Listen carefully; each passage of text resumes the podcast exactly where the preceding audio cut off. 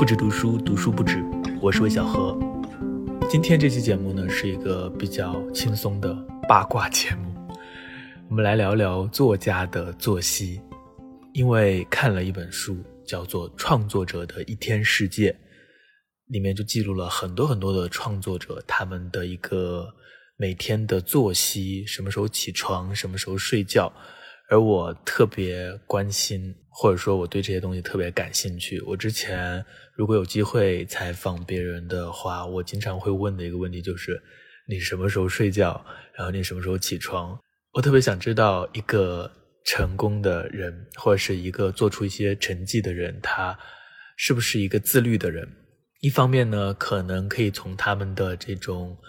习惯当中获得一些榜样的力量，学到一点小小的技巧。但另一方面，我觉得我的心里可能想象的是，如果他能说出来，他其实根本就不自律，但是他也能做好很多事情，那更好了。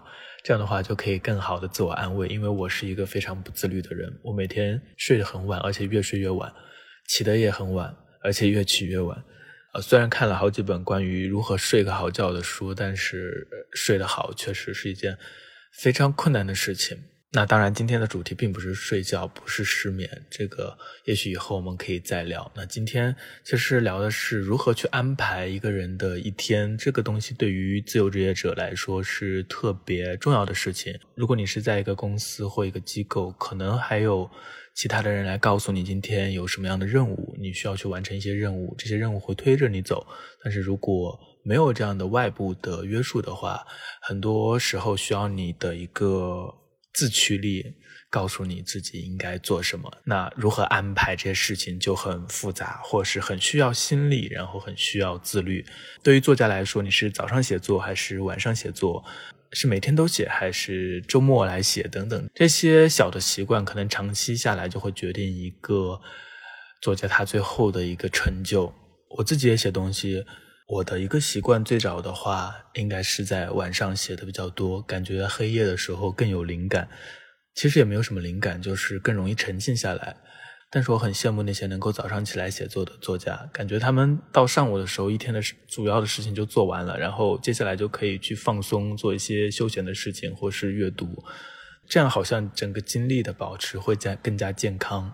好，闲话不说，我们就正式来看一下。呃，我记下来的一些作家他们的一些作息习惯，那这些习惯呢，全部都来自于这一个作者梅瑞科里，他是一个美国人，他可能和我一样比较八卦吧，然后他好像也有一些拖延。他上班的时候呢，突然想到想要了解一下其他的作家创作者是如何工作的，所以呢，就搜集了很多这方面的素材，从各种传记采访当中找到一些只言片语，把它们记录下来，发在了博客上。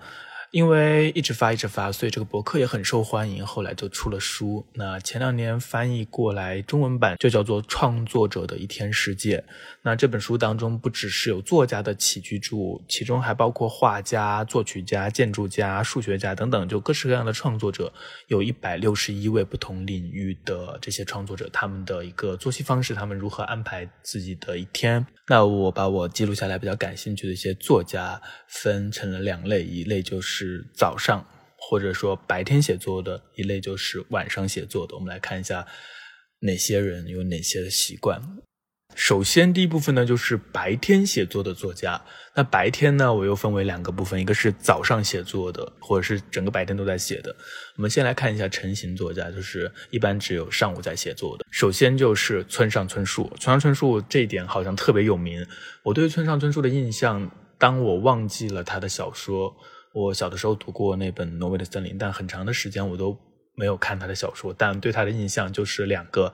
三个，一个是诺贝尔奖陪跑，一个是长跑，然后还有一个就是 特别自律，每天早晨四点钟起床，这点我记得特别深刻。因为早上四点钟天还是黑的，他就起床了。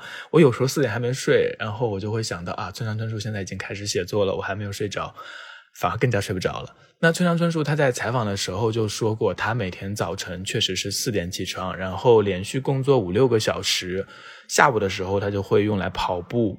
游泳、办杂事、阅读、听音乐，然后到晚上的时候九点睡觉。他也没有特别多的社交，他好像一直都是比较离群居所，也没有太多公开的活动啊，就过着一种非常简单的、重复的，但是又非常自律的生活。那诗人奥登，他也是一个早上写作的人，他每天早上六点就起床煮咖啡。或者玩一会儿填字游戏，然后就坐下来工作，一直从早上七点到十一点半。那另外还有一个成型作家，就是早上写作的，是我没有想到的，就是海明威。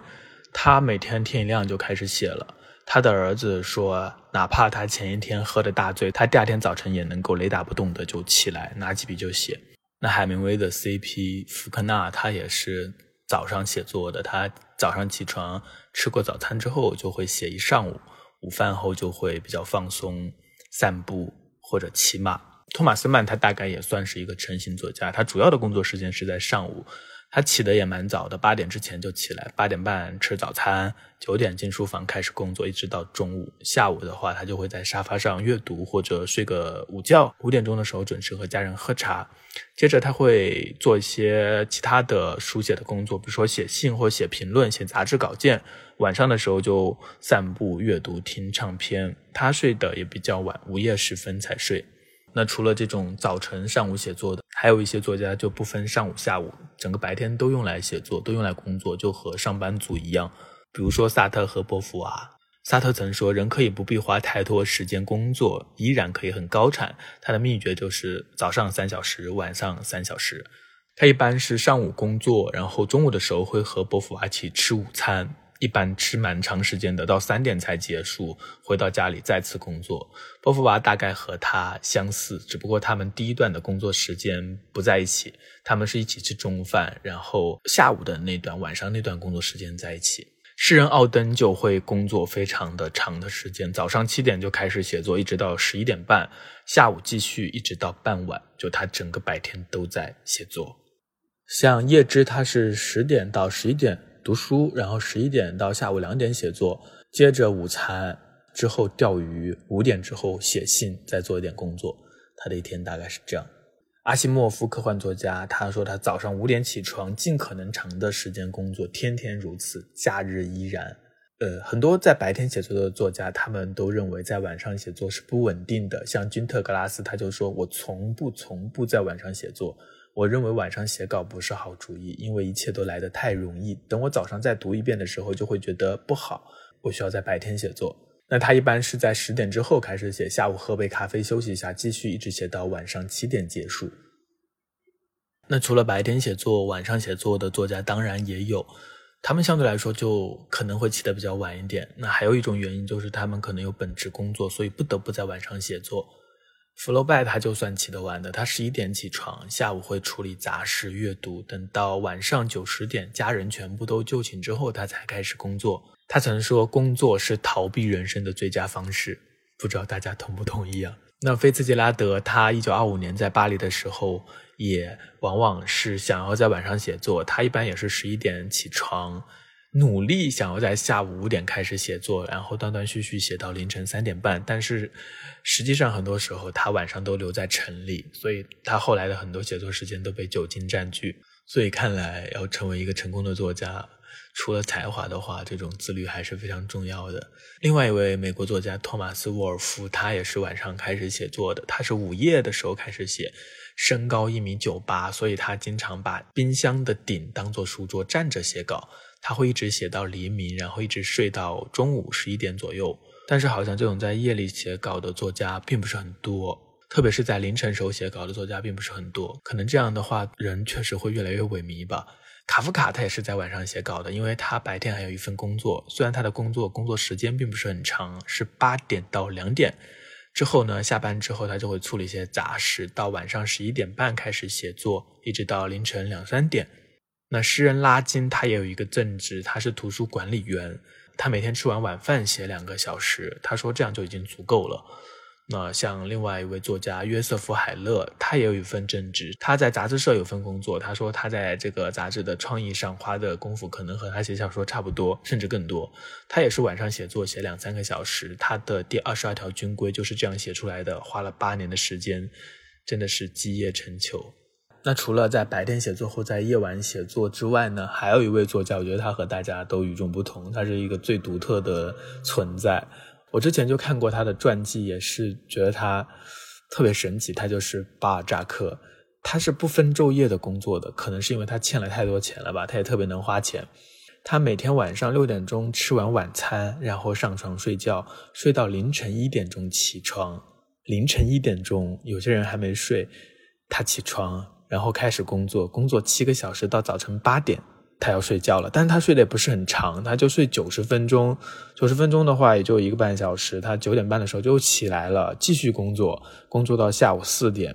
所以他每天大概花在工作上时间可能要长达十四个小时。他下午四点到六点之间，他会洗澡啊、见客呀、散步啊。到了六点晚上，他又睡觉了，周而复始。为了维持这样的一个大量的工作，据说他每天要喝五十杯咖啡，确实非常牛逼。不知道他的咖啡的杯子的大小是怎样的。那相对来说，以上提到的，不管是在白天写作还是在晚上写作的，都是男作家。为什么呢？因为女性作家他们的写作更加的艰难，他们往往没有大块的时间用来写作，所以他们很多时候只能在空隙里抽空来写，也就谈不上是晚上还是白天了。像简·奥斯汀，他就没有一个自己的写作的房间。他早上就起床，然后九点的时候要主持大家家人吃早餐，接着就在客厅里写稿。嗯，他的姐姐和母亲就会在他旁边做缝纫。如果有客人来的话，他就赶紧要把稿子藏起来，和他们一起缝纫。就是简·奥斯汀那个时代还没有现代作家的这种独立和隐私。但是他的家里人还是很尊重他的工作，他的姐姐承担了家里的大部分的家务。那获得诺贝尔文学奖的作家托尼·莫里森，他也没有办法规律的写作，因为他一直都有朝九晚五的工作在出版社，然后他还要抚养两个孩子长大，所以他要么只有在工作的间隙匆匆写一点，要么就在周末的时间或是天亮之前写一点。他说他不会有写不出来的时候，因为他在坐公交车的时候啊，在路上的时候都已经在构思了。他只要有时间坐下来，他就可以写。那另外，加拿大的短篇小说女王爱丽丝·门罗，她也需要挤时间来写作。她作为母亲，有两个小孩要照顾，她每天要做家务，然后在家务和育儿之余，她只能趁着零碎的时间来写作。她说，她主要是在大女儿上学和小女儿午睡的时候躲进房间写作。那除了家人和挚友之外，没有人知道他在写作。还有侦探小说女王阿加莎·克里斯蒂，她也说：“我没有固定的地方可以作为书房，也不能躲起来专事写作。我需要的只是稳固的桌面和打字机。主卧的大理石洗手台也是个写作的好地方，吃饭以外的书桌也很合适。那他们没有一个沃夫所说的自己的房间，所以没有一个固定的地点，也没有一个固定的时间。他们的写作也更加的艰难。”那看完这本书，看到这么多的不同的创作者，他们的一个工作的作息安排，你会发现，就像心理学家威廉詹姆斯说的，你要让你的生活成为一种自动驾驶模式，培养出一个好的习惯，然后呢，你就可以让你的生活更加的有条理，也更有效率。但是比较讽刺的是，詹姆斯本人他就是一个拖延症患者，他自己也不能坚持有规律的作息。这对我来说是一个小小的安慰。那除了威廉·詹姆斯，还有很多的作家和创作者，他们在创作的时候也会遭遇很多低落的情绪，也会拖延，也会有一些不安、焦虑。像塞缪尔·约翰逊，他就说：“我最大的罪状就是虚掷光阴和懒散。”他说懒散是必须克服的疾病，但他又说自己不太适合这场战争，任何计划都没有坚持过两天。不过话虽如此，看完整本书，我们也会发现，可能每个人他们的习惯都不同，有的是早上写，有的是晚上写。嗯，长久来看，这倒并不是那么重要，更重要的可能是每天都写。我觉得这一点可能是我们从这些创作者身上能够学到的最简单也最重要的道理。每天都写，每天都投入，就像史蒂芬金说的，必须要有日程表，每天大约同一时间进行写作。什么样的时间倒没有那么重要，重要的是能够让你养成习惯。那最后呢，即使是很多的创作者，他们会遇到一些低落的时候，他们也会拖延懒散，但是他们都知道没有关系，坐下来开始写吧。所以读完这本书也是一个祛魅的过程。可能有些人，或者是我曾经也曾幻想说，很多作家他们写作是有灵感驱动的，他们如果灵感来了，能够下笔千言。很快的就能够创作出一部绝美的作品，但是你会发现，你看过更多他们的自述和一些访谈啊、传记等等，你就会知道，写作也是一个工作，和所有的工作一样，只不过它是一种创作，它需要灵感，它需要天赋，但它同时。也需要规律的工作，需要不断的产出，需要日拱一卒，需要积少成多。所以，就像有人说的，天赋固然重要的，更重要的，最后作家拼的是体力，拼的是谁能坐得住，拼的是一种恒心。所以，不管你是几点起床，还是几点睡觉，如果你有自己想做的事情，那么最好的一个办法就是每天都去做，每天都擦亮它一下，那么它慢慢的，也许可能结出一些果子。好像大的道理都很简单，只是我们都没有办法做到而已。所以很多时候就会去想要求得一些捷径，但世间上的事就是这样，往往没有什么捷径，能够成事的就是最朴素的一些我们早就知道的道理。嗯，好，那么今天的这期节目就到这里结束了，希望大家都能够有一个好的状态。如果你喜欢这个节目的话，请记得要订阅一下。这样的话，每周五更新的时候，你就会准时的收到了。也非常感谢大家的收听，我们下期再见。